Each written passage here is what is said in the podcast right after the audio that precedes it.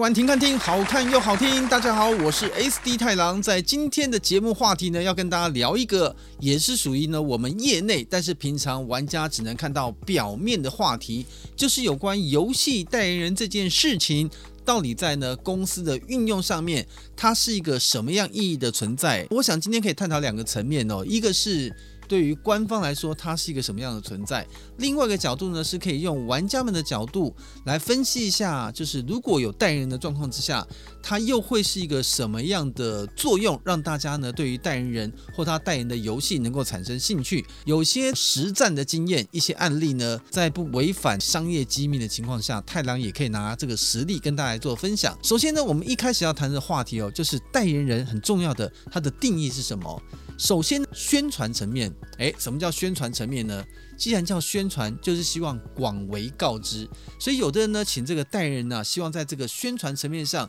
能够经由他的这个光环、艺人的知名度，来把这个游戏呢，一口气带到媒体的焦点之前。那通常呢，在宣传用途上面呢，如果以官方来讲，不见得他是当红的艺人，但是他一定是话题上的人物。既然是为了宣传目的的诉求，要在短时间之内。让你所宣传的这个游戏能够放在更多的媒体面前，那他一定要有个先天的流量，就是自带光环。那这自带光环呢，有两种，一个是自己就够帅，一种就是他现在是话题人物。你就算呢不要去拜托媒体，媒体都会想追着他。所以呢，通常会看到有些事件哦，当某些艺人突然发生了一些新闻，这个新闻当然有可能是好的，比如说正式被媒体拍到某个女星终于有隐藏的神隐的男朋友被拍到了，所以这时候媒体参加记者会呢，都不问你这个产品，都一直问你旁边那个男生是不是就是你的另外一个男朋友，或是又是另外你的一半，就会问这种话题。那所以有时候旁边官方会很难过，就是你们可不可以问点跟产品有关的问题啊？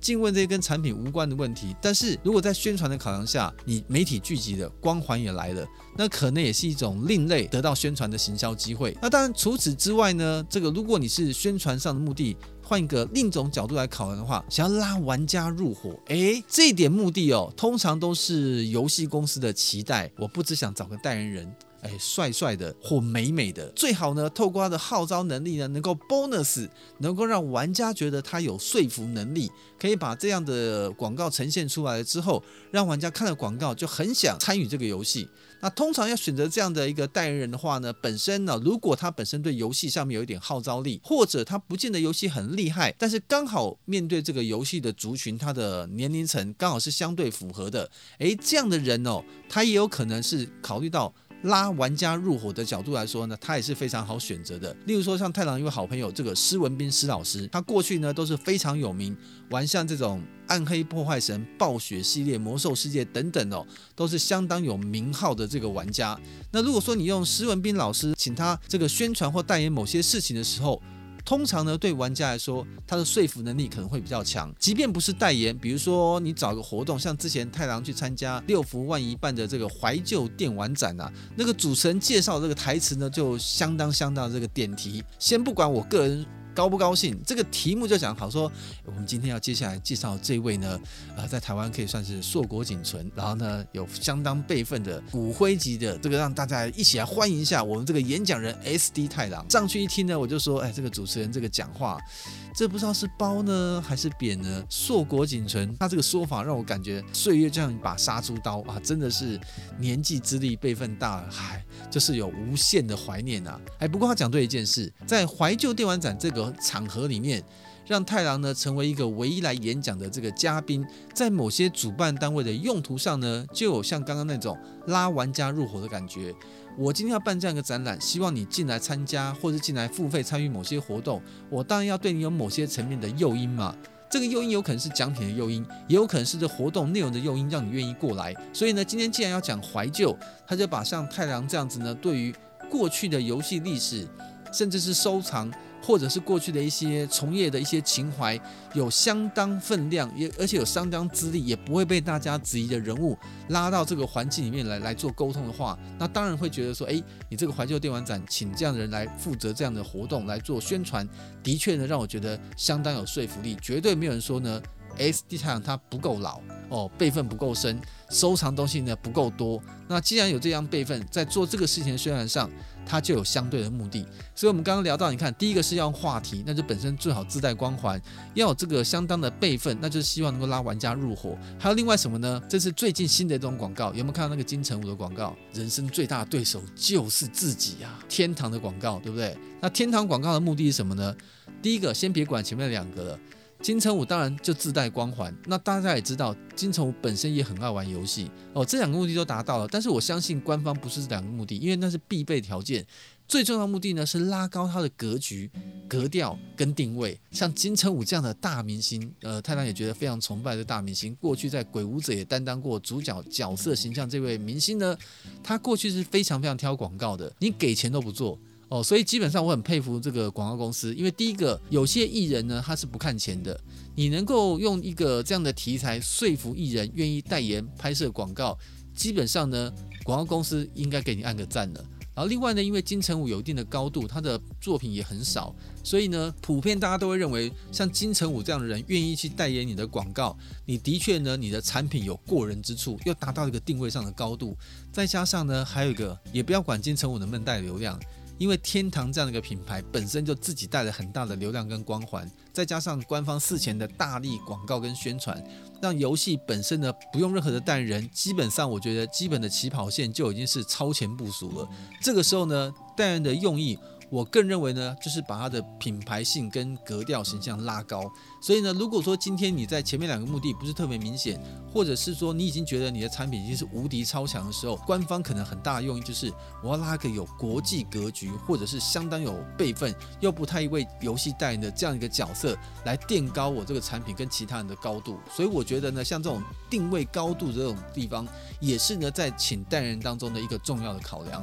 所以呢，通常像我们官方考量，就是刚讲。这三个范本，你是要拉流量玩家，还是要呢做宣传，或者是拉拉高你的品牌形象？我想无非呢就是这几种版本。那当然呢，有第四种，我实在是不是很想讲啊，我也没有要骂谁。有些人呢做代言人是为了代言人而代言人。有时候太常跟一些广告公司不是我的案子，我问他说为什么他会请这种代言人呢？他说因为谈做宣传嘛，他总觉得要找一个大家认识的人嘛。那我觉得大家既然都请代言人，那我也请代言人嘛。所以呢，同样的代言人呢，在做不同游戏的代言人的时候，有时候我会看到那个广告的品质落差相当大。那我就觉得呢，可能只是为了一样画葫芦的这个公司，这个钱第一个我觉得也真的是白花。第二个用这代言人也没有用到呃性价比最好的淋漓尽致，是真的非常的可惜。所以以后呢，你只要看到任何的代言人跟游戏产品公布之后，你就可以主观根据刚刚太郎讲，是前面那三种的目的呢，还是我认为最可惜、最乱花钱的第四种，大家就可以有一个基本的判断了。好了，接下来聊的这个内容呢，跟游戏代言人的合作沟通跟过程的谈判哦，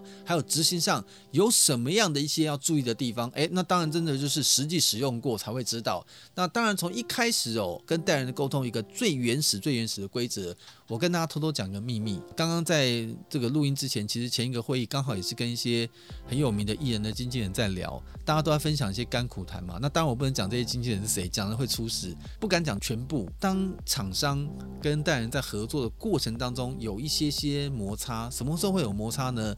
厂商当然希望你多做一点嘛。那那个代言人当然希望我少做一点嘛，那当然这个权衡就是合约看怎么写嘛。但是合约写的再清楚，还是会有一些认知上的定位有差距。这个时候呢，代表艺人的经纪人跟厂商之间的沟通，在中间做拉扯，这个角色就非常的重要了。这边呢，我也要帮忙讲句话。很多时候，大家会觉得这个经纪人很难搞，其实有时候不是经纪人那么难搞，是艺人可能比较难搞，只是透过经纪人的表达反映出来而已。这些锅哦，都是经纪人去背的。为什么呢？经纪人有赚钱吗？经纪人有分享到公司的薪水吗？或甚至跟经纪人跟艺人合作很密切，他还可以抽代言的一些收入。所以当然你拿钱就要办事，对不对？那艺人呢，通常在光鲜亮丽的荧光幕前，他不会得罪人。所以呢，通常他不高兴的事情，都会用经纪人的嘴巴，用他的嘴告诉你说：“我家艺人没有办法穿这套服装，因为这个衣服太土了。我家艺人的定位，我把它定位在比较文青风格，所以像这样的一个比较夸张的造型，我是不会让我艺人穿的。”诶。谁得罪人？经纪人得罪人了，谁不爽？厂商不是很爽。那但是呢，到了艺人面前的时候呢，最后一定会调成艺人能够接受的模式。搞不好呢，在工作过程当中，这个厂商说：“哎呀，那个某某艺人呐、其实我觉得除了你这种文青的风格，如果你大胆一点，走这种风格也很好看呐、”这时候经纪人会这样子哦，这个没办法，我们就没办法答应。事实上呢，你会看到那个艺人可能在那边装着。完全不知情的是啊，我都没有关系啊，我都是经纪人在安排的，我都很好配合啊，怎么样？怎么样？事实上，在这个艺人跟经纪人独自在的场合，当他跟他报告，哎，厂商希望你穿这样衣服，你能接受吗？接受个鬼呀！我就不喜欢穿这种衣服，我绝对不穿，要我不拍。那当然，经纪人不可能让艺人得罪人嘛，只有最后只好变成经纪人觉得这是不行的，所以这是一个小妹嘎。所以在跟经纪人谈这个沟通的合作过程当中，他就先跟你谈清楚我要干什么事情。那通常的一个标准呢，我们有个术语叫做一 C 一品一活动。这个 C 就是 CF，就是如果你请一个正规代理人，他在标准的工作范围上，通常呢，他的做法一般厂商请到就说你要帮我拍一支电视 CF 哦，不管你是在电视上用或者是在网络上用，只要是影像的这样广告，我们都当做是一个标准。然后一品品就是平拍，我总在这个广告素材当中会用到一些静态的图片嘛，所以通常会把平面拍摄。跟拍摄立体的影视广告会找两个不同的工作天来执行，除非你的工作很简单，有人会把它挤压在同一天内把它完成。那在这种时候呢，你就要在工作定位上下一一个活动，然后呢一个平面拍摄，一个电视广告，所以一吸一平一活动是一个标准的谈法。应该在近十年之前哦，这都是比较常有的规格。可是，在近几年来呢，因为网络的兴起、自媒体的流行，还有社群网络的一个发达，所以通常在谈广告合作代言的时候呢，已经流行一些新的方法。例如说，我知道你的 FB 有很多的追随者，知道你的 IG 呢有很多的这个粉丝，所以我很希望在我付费的情况之下。希望你给点 bonus，可不可以呢？帮我在 FB 上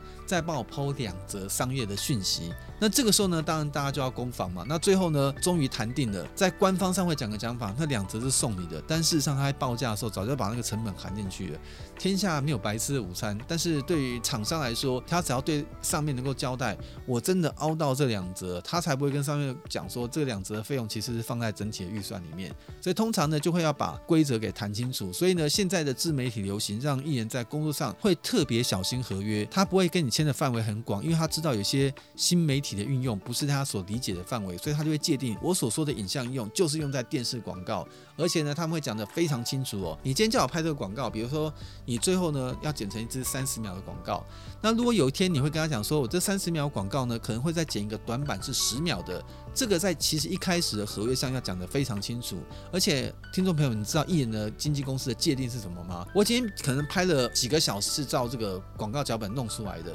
可是如果说你把这个拍摄的影片最后剪成一个三十秒的广告，你要再把它变成一支十秒的广告的话。那个概念其实只能从这个三十秒已经做好的广告当中去向下修正，而不是呢把你刚刚拍那么完整的素材当中再拉一些画面，再加上可能三十秒也用的一些画面合起来做出一支新的十秒广告。这个通常在合约上是违规的。那不然艺人会跟你说，我等于多拍了一件事情，我要再多收一笔钱。你会说你不是在同一天都拍完了吗？但是艺人在界定事情的时候就是这么清楚。你要我做多少事，一支 CF 同一个版本下修成十秒可以接受。如果是再更更多新的创新整合出来十秒，艺人就不能接受了。那除此之外呢？你跟他谈完工作内容的话，工作沟通也其实非常的重要。有些艺人明明说好，我同意，我可以穿古装，可是呢，沟通的时候呢，你会发现古装是一个大范围。我因为身材最近有点发福。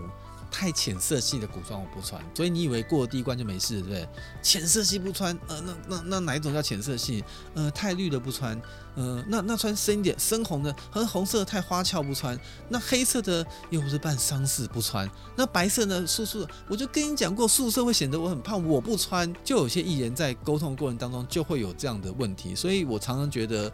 跟艺人沟通哦，是一门很高的艺术，因为挡在前面的经纪人就代表艺人，那你自然知道经纪人告诉你的尺度，通常就是艺人过得了尺度。所以呢，当你现在决定好一 C 一平一活动，那他还会关心你啊。我的确合约签喽，也付你钱喽，但是很抱歉，什么？你的记者会要选在这么 low 的地方开，我不能接受。而且甚至有些大牌的艺人，我不瞒大家说。太郎过去合作过的一些艺人，我们在办记者会的时候，连经纪人都会问我说：“不好意思，请问你们今天记者会所请的主持人是谁？如果你请的太 low，他会觉得说我的明星被这么 low 的人访问，他会觉得说：第一，你不尊重我的明星；第二也觉得你这个场面的场子感觉非常的低俗，他会觉得他参加意愿会很低。所以呢，到后期什么结果，他都有可能会礼貌上是建议你，事实上呢，根本就是希望你就直接这样子请。那当然，有些厂商听到人家艺人反过来发了，我一定会很不舒服嘛。我们通常在中间都要换一个方式讲说，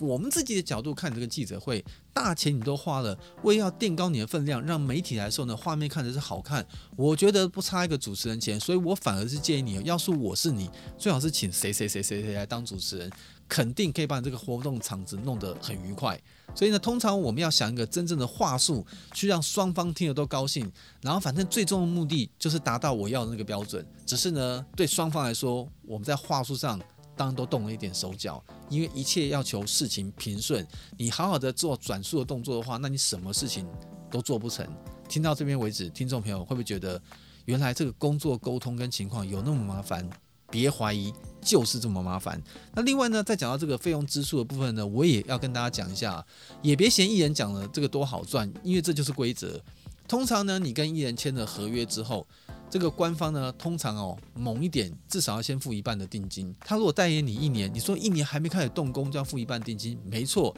他参与你这个案子，你要用我这个代言人，就要先签约。签完约之后呢，其实没有太大的意外的话，过去的经验，通常在一个月内，那都算客气的。有的可能甚至是七到十五天之内，两周，你就要先把定金付进去，让这个合约正式的落实。然后呢，等到哎要开始拍广告，对不对？不管是平面先拍。还是立体先拍，或者甚至呢要去叫艺人定个妆，有些公司呢经纪人就跟你说，请你把后面的尾款全额付清。也就是说，很多艺人可能在工作的旅行义务上才到一个阶段，他就已经把钱全拿到了。这有个什么好处？过去呢，有一些比较恶劣的外资的游戏公司，他欺负你台湾的广告公司，搞不清楚状况。有的人用了这个代言人之后呢，下了很多电视广告，就当发现这个游戏苗头不对，他们就立刻呢把公司火速撤掉，游戏停掉，害得很多帮忙下。Q 的这个广告公司收不到后面的广告款，但是他们还要按照合约去付给电视台那些广告的费用。我们游戏同业都知道有好几个重要案例，那个金额都牵扯到上亿，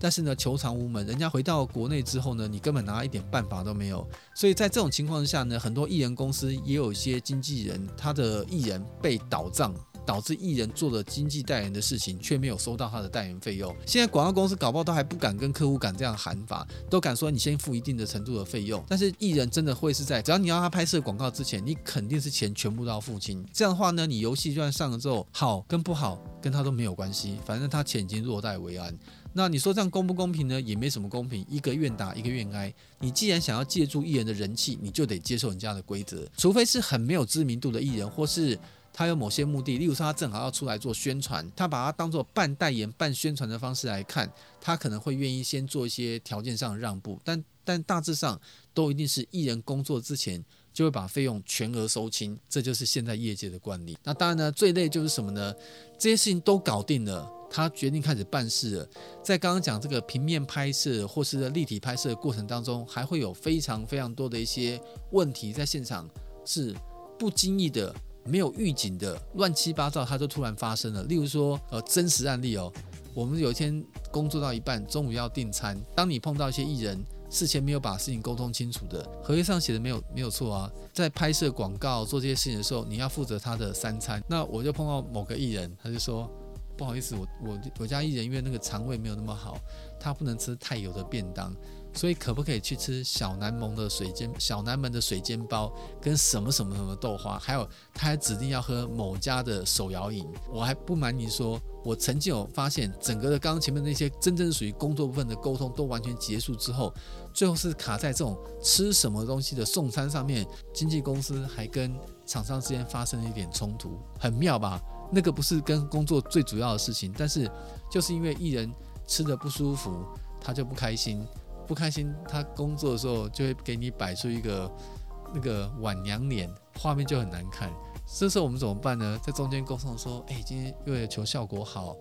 为求大家拍摄顺利，我知道那个艺人特别喜欢喝什么饮料，特别喜欢吃什么东西。我想咱们就借花献佛，顺便也让自己祭祭五脏庙。我们今天中午是不是就干脆订这样的餐来，大家会很开心。所以这样讲完之后呢，当然这个厂商也很可怜，厂商哦大头都是要求最多，但大头里面的这个执行部门的人员其实也是很辛苦，上面也骂他，下面又不配合的时候，他要去解释。有时候通常这个大家会形成一条这个生态圈。后来大家都混熟，就说：“哎、我们这家艺人会有这个问题，但是你又不能跟你们老板这样讲。那我们就用刚刚共同的说法说，因为这样子中午怎么样，大家会很开心，然后呢也会工作很顺利。你就顺势用这个名义就把餐具定掉了。那他也不会往上报，能够让自己工作平顺，事情好圆满解决，所以他才说是最重要的。这个事情就这样过去了。所以通常呢，如果厉害的广告公司在中间的时候，他就会在厂商跟艺人之间扮演好桥梁，把这个执行面的工作在执行。的过程当中沟通好，这个工作在太郎的角度而言，它也是非常重要的。好了，九阴真经，这是你的江湖啊！这是太郎呢所在经营的游戏，到目前为止呢，也都还是呢公司里面营运的主力。那这个游戏呢，slogan 写得好，那当然我们也要找出一位呢符合侠女形象来诠释这个广告。所以刚刚在前面介绍一些跟经纪人沟通合作的方式，以及让艺人能够配合的方法之后，我们来讲点实际的案例。那当然太郎就会讲自己亲身参与过的，这样比较有说服力，不然。道听途说也不知道是真的还是假的。当初呢，我们在九阴真经的时候呢，因为前一位代言人呢是非常有名的这个武打明星李连杰先生，他当了全球的代言。那当这个代言期间结束之后，各地区的九阴真经的运营商就会有自己想要的行销方式。那刚好那时候呢，九阴真经的手机游戏要推出，然后再加上原来的三 D 的手机游戏以外的 PC 端游，不同的两个平台都是九阴真经，所以我们那时候的点子想说，要不要找一个艺人来。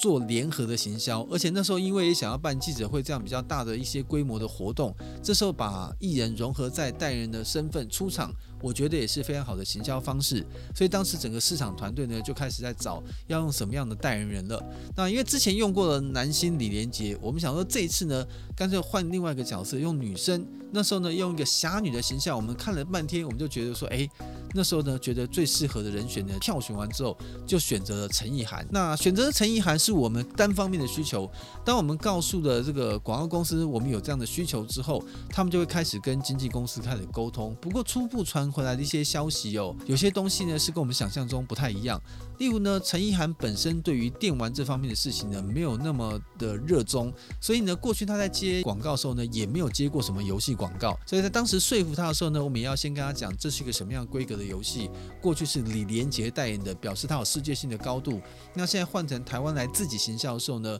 我们看上了陈意涵的侠女形象，再加上呢，我们有一些新的创意。甚至呢，有一点我们打动陈意涵最重要的原因，就是当时陈意涵刚好他拍摄这个《步步惊心》的电影版本要准备在台湾上映。当时的这个电视剧呢是吴奇隆拍的，这个穿越的剧情嘛，所以我们当时提了一个非常棒的脚本，符合他说，你不不只帮我们担当这个代言人拍摄这个广告，我们也反向来跟你做一些。共同可以加温的一个宣传。既然你的《步步惊心》的电影版要上映，它是一个穿越的剧情，那我们就配合你，把这个广告内容呢，就是用穿越作为主轴，也让它一语双关，让玩家呢，还有让你的这个影迷们都可以感受到，诶，在你的电影跟游戏之间都有一点点的关联性的宣传。所以我们就定位是在穿越。所以在穿越的时候呢，跟着广告公司讨论过很多的脚本，就想到让陈意涵做一个很大的反差性的角色。所以原本呢是一个宅女窝在家里的沙发上，觉得每天好无聊，她就说人生寂寞啊。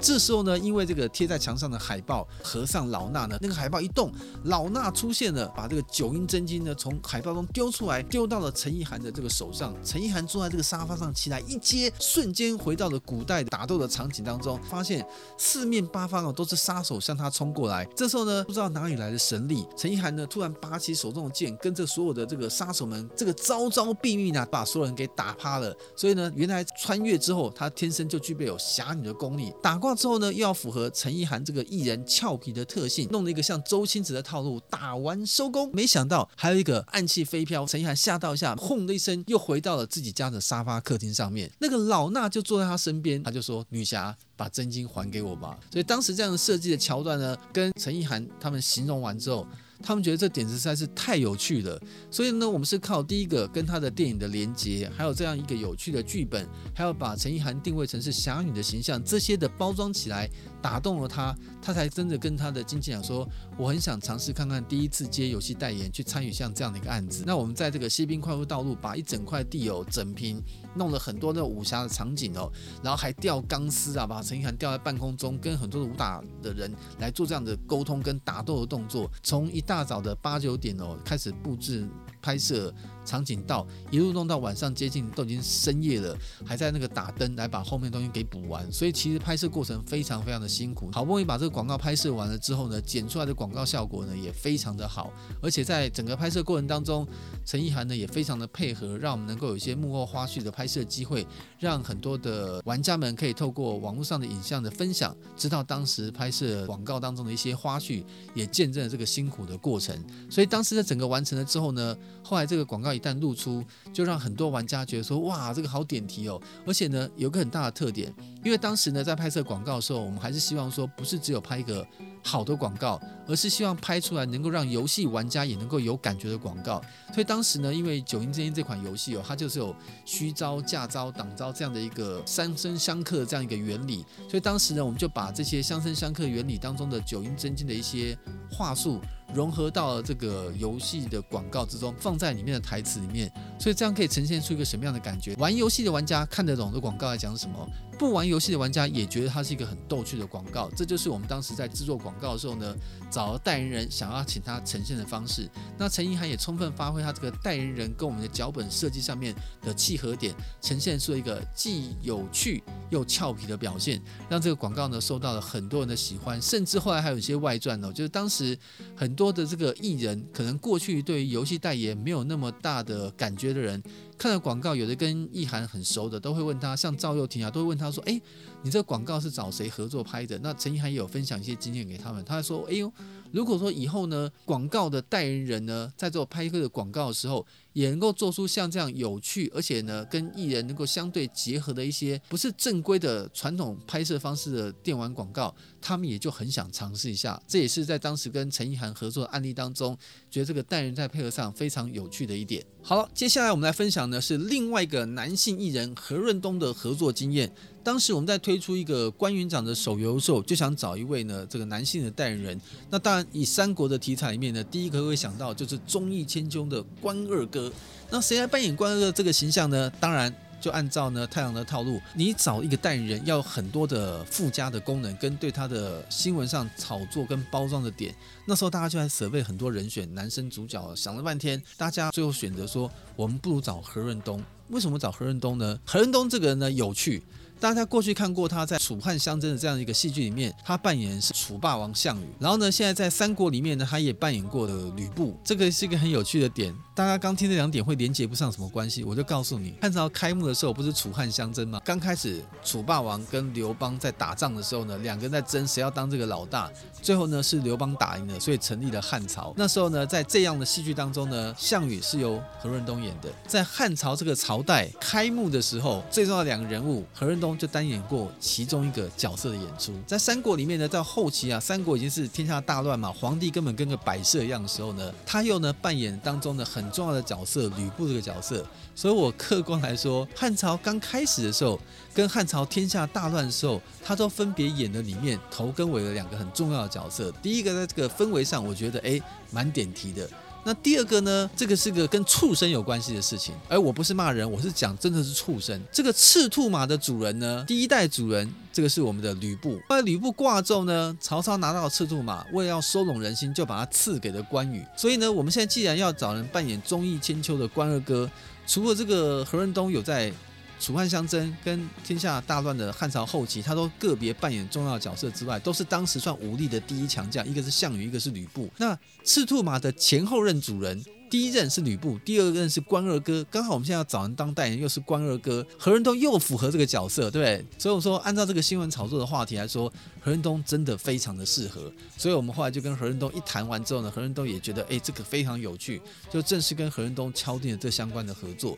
那当然，为了要符合这个拍摄的壮阔场景哦，它是一个战场的感觉，所以当时我们一样选择了西兵快速道路，而且搭出了一个古战场来，还有那个城楼牌楼，还有这个千军万马，我们那时候至少找了。好几十只马，而且现场的工作人员加起来上百人哦，来拍这个大的场景。然后在那个拍摄场景呢，我也见得到像这种光影的运用啊。有时候呢，你看到这个画面拍起来呢，非常的雄壮威武啊，也很有气势。像我们在关云长的这个电视广告，一开始呢是两片的城门半开样子，何润东呢扮演的关云长站在门外，光这样投射出去，气势万千的感觉。但在真实的拍摄现场呢，其实就是两个工作人员拿了两个门板靠近一点，然后正面打光，叫何润东的关二哥骑着马站在后面。拍起来现场很 low，但是呢，因为这个画面的设计很好，当他剪辑完后置出来就非常的有气势，就像这个关二哥呢要冲破这个城门进去来建立工业的那种感觉一样，气势非常的强烈。所以拍摄现场呢有很多这样的特殊制作，而且当天拍摄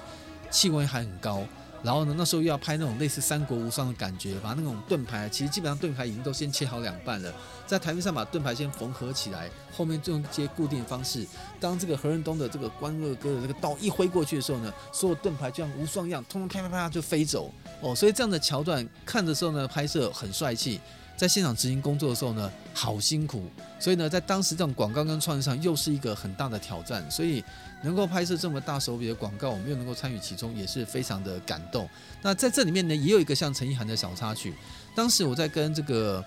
何润东 Peter 在聊这个事情的时候呢。我们就聊到过去何润东的从艺人之路上有很多的发展哦，其中讲到这个歌唱的部分，我们也觉得说，其实何润东的这个嗓音啊非常的浑厚，然后他过去在歌唱上的表现呢，其实比较没有太多的琢磨，大部分都在演绎部分。那我们那时候聊完之后呢，大家突发奇想说，诶，如果现在扮演关二哥，刚好在这种像单曲上面，如果何润东能够表达一个。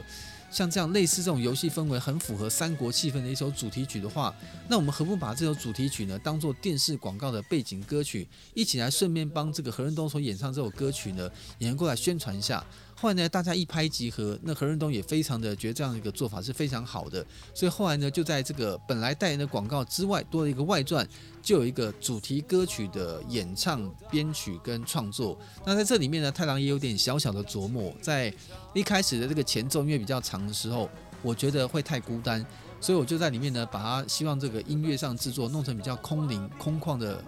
感觉，然后再加上一些呢台词，听风读雨。英雄缘起，像类似这样的一个台词铺陈，在接到歌声开始慢慢的淡出，最后呈现出让这个何润东可以帮这个关云长手游做演唱的这个背景因素。所以呢，这样的一个点题跟合作，也让我们当时的合作氛围来说，也是一个新的创举，让艺人跟这个游戏的结合变成更为紧密。所以延续太郎刚之前所讲的，我觉得找一个艺人代言来说，只要让艺人呢过得开心。真的艺人，在很多合作过程当中呢，其实也没有那么难搞。那当然，你就是要顺到艺人那个毛，然后呢，同时在跟他们沟通过程当中，也非常的能够提出一些让他们能够认同的理念。通常这个时候，经纪人就很好过关，只要不过分，经纪人就会自动放行。所以在这个过程当中，不管是跟陈意涵合作，或是跟何润东合作，在广告这个制作拍摄的过程当中呢，都拍出了相当高品质的广告。甚至呢，在像幕后花絮的制作，以及额外请艺人帮忙，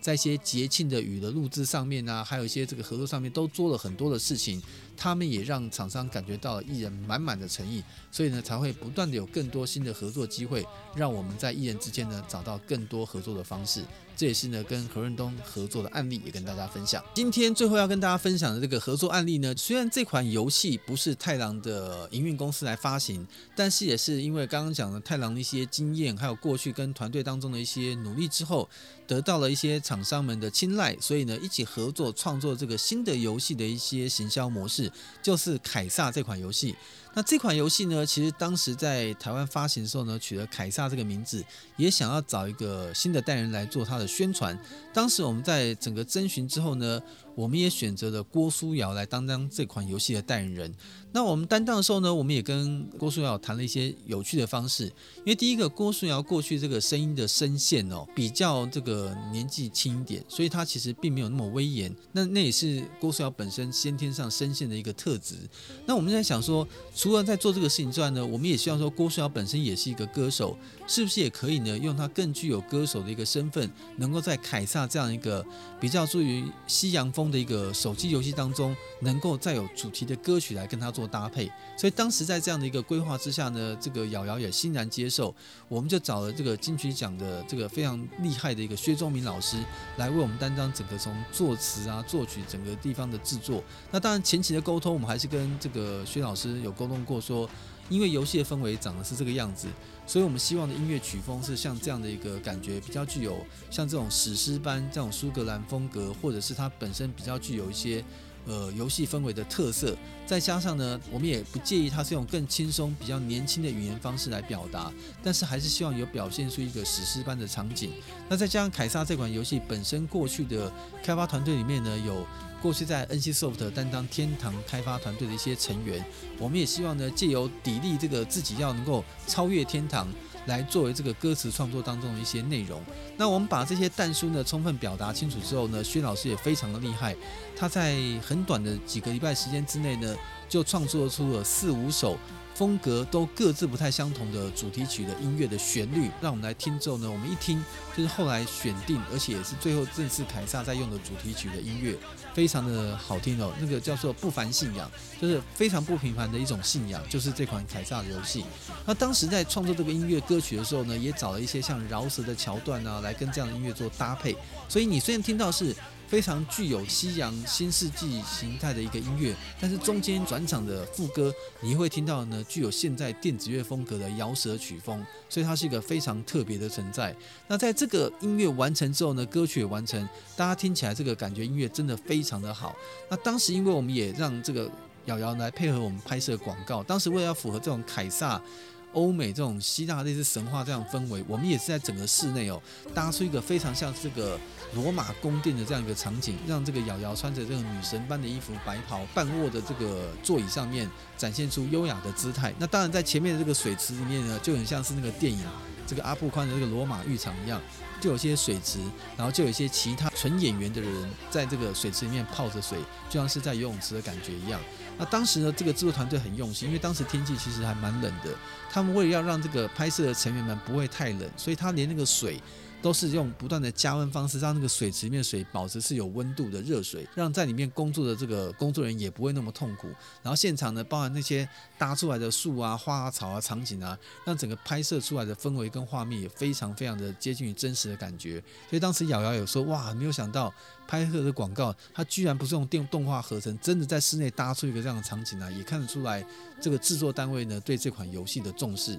那后来呢，在拍摄这个 MV 当中呢，就有一个新的小插曲，也是非常有创意的。我们跟当时拍摄这个 MV 的英国导演在交流的时候，他是他的太太是台湾人，所以他会讲中文。那在教授要用什么方式来呈现好呢？那时候我们讨论过好几种方式，后来导演大胆的提了一个方式，我们也觉得非常的创新，就是我们说抖音呢非常红，那抖音的拍摄方式跟情况都是有比较一些新颖的呈现方式，例如说画面的转移啊，然后这种交错的光影啊等等。但是因为这种拍摄手法可能太新潮。搞不好你会觉得啊，这样画面晃动过大，或者说这样的拍摄手法感觉没有那么庄重，这都有这种考量。所以其实我们经过很长一段时间的沟通，好不容易说服了艺人，因为这也是一种很特别的表达方式。我们等于说把那个直屏或是这种广告的那种呈现的方式，MV，把那个什么像留言板啊，大家在线上留言啊，给爱心啊，按个赞啊那样的一个氛围合成在 MV 里面，让它看起来你仿佛就在看一个线上直播的过程当中，郭书瑶在唱歌，你在给他加油。打赏或者在那边打字留言给他加油打气，弄成一个这样呈现的氛围，这算是一个比较大胆的 MV 的尝试。后来呢，说服了艺人之后呢，也在跟厂商原厂沟通的时候呢，花了很多的精神，最后好不容易让原厂也买单说，那就来挑战看看这样的创新拍摄方式吧。后来呢，在一拍即合状况之下，英国导演就很大胆的用他的创意去发挥，所以最后拍出来这个配合不凡信仰的这个 MV 的画面，我们就觉得非常非常的棒，而且很多人看完之后呢，第一个觉得徐老师不愧是金曲奖的老师哦。第一个歌曲好听，歌词也棒，再加上呢，用 MV 这种英国导演的呈现方式，觉得非常的新颖，符合年轻人喜欢的气氛。所以呢，我也非常的高兴哦，就是在不同的艺人的合作之间，我们针对不同艺人的特质跟特性，用我们跳脱于传统广告公司的一些手法去跟艺人沟通，让这些艺人跟我们的合作呢，变成一个非常完美的存在。那我们在结尾必须要说。姑且不论呢，艺人代言的性质到底对游戏有没有帮助？其实我们都知道，玩家其实是非常主观的。你要认真的讲，我真心觉得艺人的代言哦，真的对实质的游戏公司来说，帮助在最直接的钱上面，我觉得真的不大。玩家不会因为你今天是某某人代言就进来挡了很多钱，打赏直播有可能。玩游戏的玩家都很理智。这个是要让我觉得该花钱的时候，我才会花钱。我不会管你是多有名的代言人，就让我去花钱。所以我说，在这种情况之下，我更把艺人代言的合作的定位上，当做就是呢，另外一种增加消费者记忆点以及增加宣传曝光度的一个存在。希望跳脱于传统广告公司来说，一些新的想法跟创意，能够借由刚好有经费的状况下，能够去实现这些行为跟创意。我觉得这对太阳人生经验来说是非常难得的体验。否则你想想看。一百多人在西滨快速道路搭设一个古战场出来，然后跟那个意涵拍摄时候用大吊车吊空中，在那么多人合成，这些难得的经验哦，都不是一般的从业人有机会体验的。所以太郎有幸参与过这些广告的合作，有幸跟这些艺人代言能够进行合作。我觉得对我最大的意义来说，不断是个人经验值的成长，也让我看到呢，艺人代言在实质的行为上面，它可以有各种不同的呈现跟存在的方式。那我也希望借由今天这个节目呢，分享给大家。如果有一天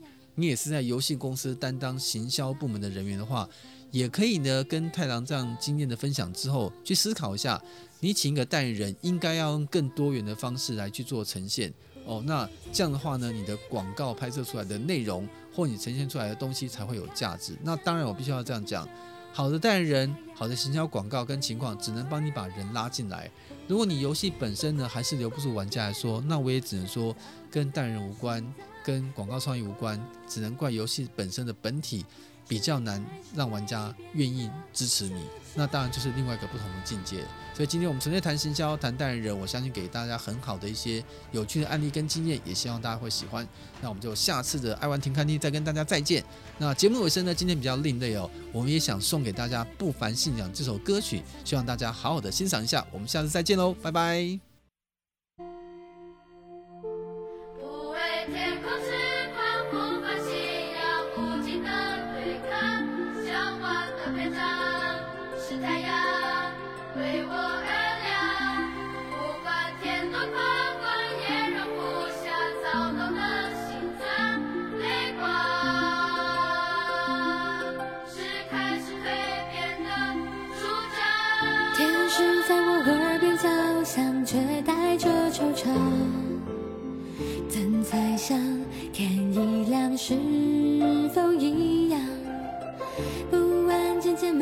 身上，活在人海中彷徨。我的心就在远方，不为天空痴狂，不凡信仰，无尽的对抗，向往的篇章是太阳为我而亮，不管天多宽广，也容不下躁动的心脏。泪光，是。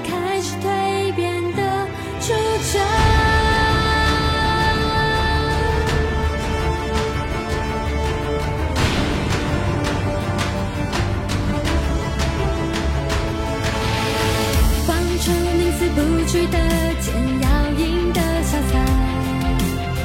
而我愿只存在血战之上，不愿承受战败滋味，尽管负着伤，抵抗，让世界任我为王，不畏天空之。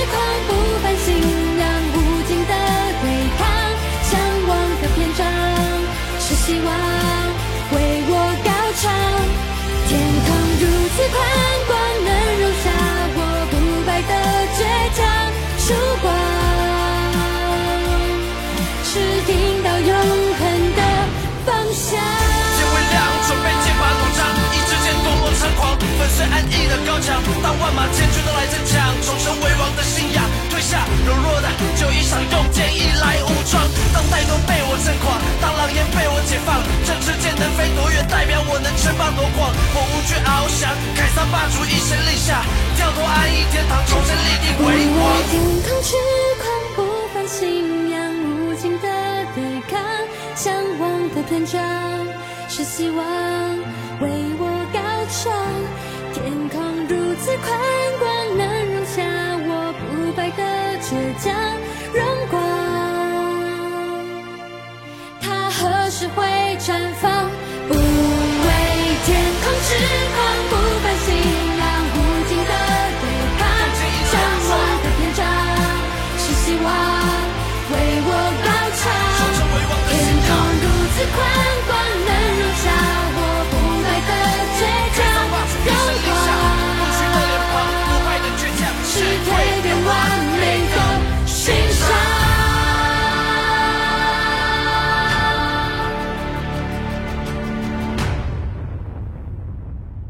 谢谢大家收听。那希望在每个礼拜，我们提供给你好听的 ACG 音乐跟内容，让大家都非常的喜欢。如果你支持我们，请到 ACG 官网咖的粉丝团按赞分享，让我们设成抢先看。另外呢，也欢迎到 YouTube 频道订阅我们，开启小铃铛，收取最新的讯息。当然，还有我们的音频的频道 Podcast，在很多的频道上面都有我们的节目可以听得到声音。当然了，如果想留言的话，欢迎到 Apple 的平台上留下你的留言，我们会尽心来为你服务。希望大家多多支持喽。